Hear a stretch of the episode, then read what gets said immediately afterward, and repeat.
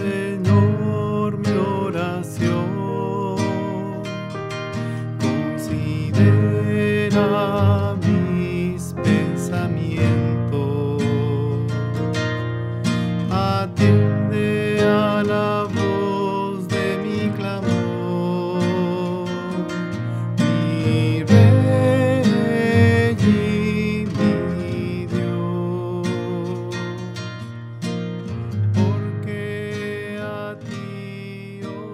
buenos días, queridos hermanos, paz y bien en el Señor.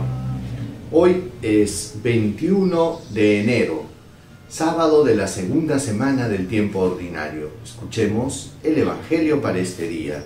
En el nombre del Padre, del Hijo y del Espíritu Santo. Amén. Del Evangelio según San Marcos capítulo 3 versículos del 20 al 21. En aquel tiempo Jesús fue a casa y se juntó de nuevo tanta gente que no lo dejaban ni comer.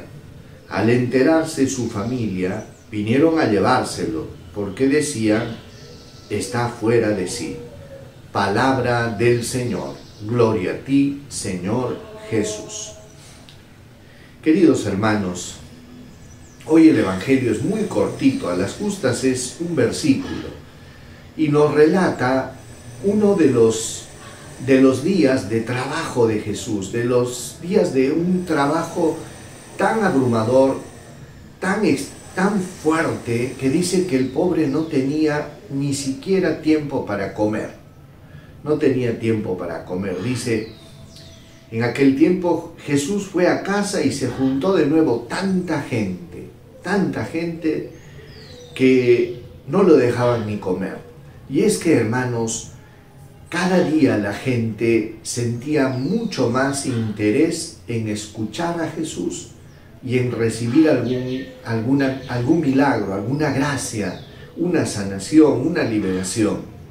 La fama creciente de Jesús era incontrolable, imparable.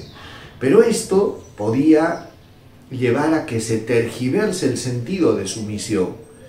Y es que por eso Jesús después nos enseñará que él no estaba pues para hacer solo milagros, o sea, su misión no estaba concentrada en sanar enfermos y en liberar endemoniados. Esos eran signos nada más que tenían que acompañar la evangelización. El, lo importante de la misión de Jesús era el anuncio del reino, la llamada a la conversión. Por eso que es importante, hermanos, que entendamos esto bien, porque hay personas que siempre están en busca de milagros, de una sanación, pero no se dan cuenta que una sanación, un milagro, simplemente es el anuncio de que el reino de Dios ha llegado, porque el fin, el fin de la misión de Jesús es la salvación. Y para que uno entre en este camino de salvación se necesita dar un paso en la conversión y en la fe. Por eso no es suficiente, hermanos, haber sido sanado de algo o liberado. Lo importante es abrir el corazón a la gracia de Dios, escuchar el mensaje de Dios y hacer un cambio de vida. Por eso pidámosle al Señor que nos dé la gracia de convertirnos. Vamos a recibir la bendición del Señor. El Señor esté con ustedes y con tu espíritu.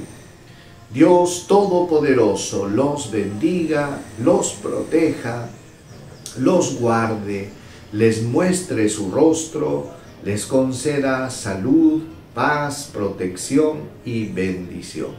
Dios los colme de bendiciones en el nombre del Padre, del Hijo y del Espíritu Santo.